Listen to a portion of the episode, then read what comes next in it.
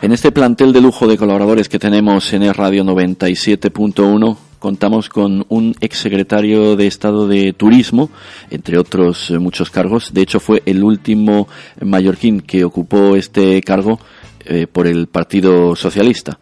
Eh, la última fue una canaria elegida por Mariano Rajoy cuando todos situaban a la antigua presidenta de la Federación Hotelera de Mallorca, Inma de Benito, como la favorita en las quinielas. Al final fue Matilde Asian la que ocupó ese cargo y despacho, que actualmente es de nuevo de otra mallorquina, en este caso de la que ha sido hasta hace unos días portavoz adjunta del PES PSOE en la Cámara Autonómica, la diputada en eh, Baleares, Bel Oliver, que ha renunciado a su escaño. Joan Mesquida, ¿qué tal? Buen día. Buen día.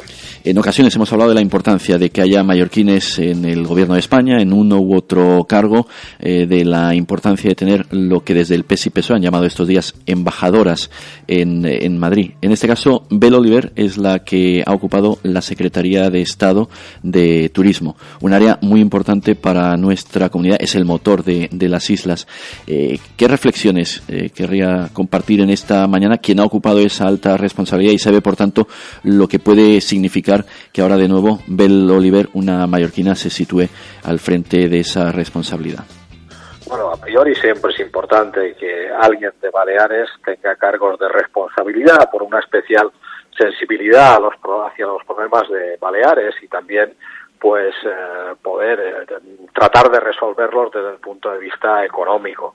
Eh, quizá los retos más importantes que tenga la nueva Secretaría de Estado tengan relación, en primer lugar, con el reto presupuestario. El presupuesto de la Secretaría de Estado de Turismo es un presupuesto casi inexistente, quiero decir, eh, se puede hacer muy poco con eh, lo que tiene disponible, por tanto, eh, será importante la tenacidad a la hora de aumentar presupuesto.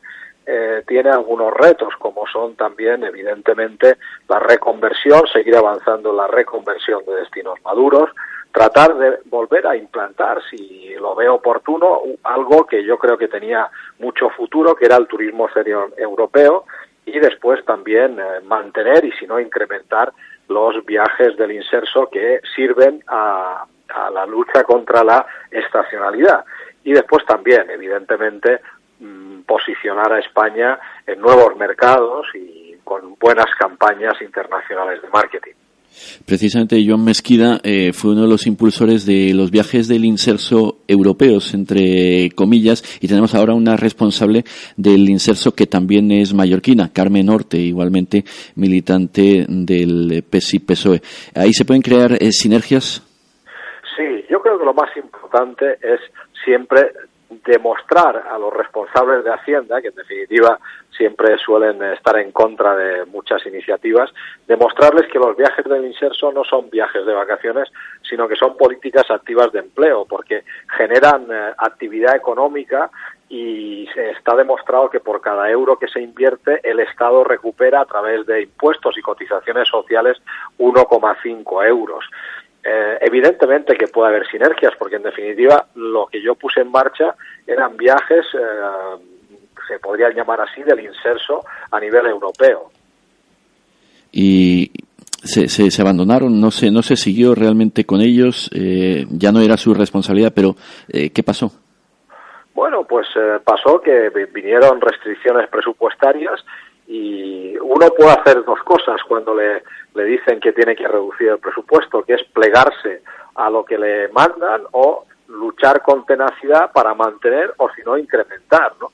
Y yo creo que faltó tenacidad en las personas que continuaron la labor porque era una iniciativa que era muy valorada incluso también por eh, eurodiputados del Partido Popular y tenía el gran defensor eh, que era el comisario europeo de Industria y Turismo, que hoy es el presidente del Parlamento Europeo, Antonio Tajani.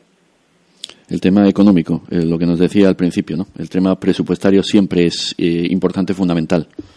Es el más importante. Joan Mesquida, muchas gracias por compartir estas eh, reflexiones. Un abrazo y hasta la próxima.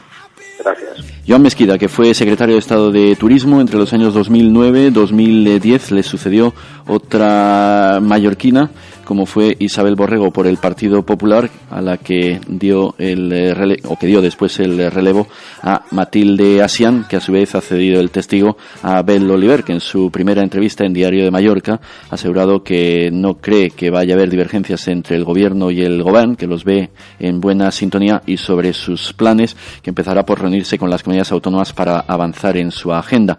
Con la elección de los ministros, dijo también en entrevista concedida a Alexander Cortés, se vio que este es un gobierno para durar, para llegar hasta 2020. Ella se propone trabajar para que vuelva a haber inversión pública en el turismo, lo piden las comunidades autónomas. Y si se tiene que hacer una ley marco para el alquiler turístico, no será de manera unilateral. Ha tenido, dice, muchas llamadas, WhatsApps y correos de los hoteleros. Me han pedido eh, vernos y en cuanto a la ecotasa ya ha anunciado que entiende que es un impuesto que no se puede llevar al conjunto de España.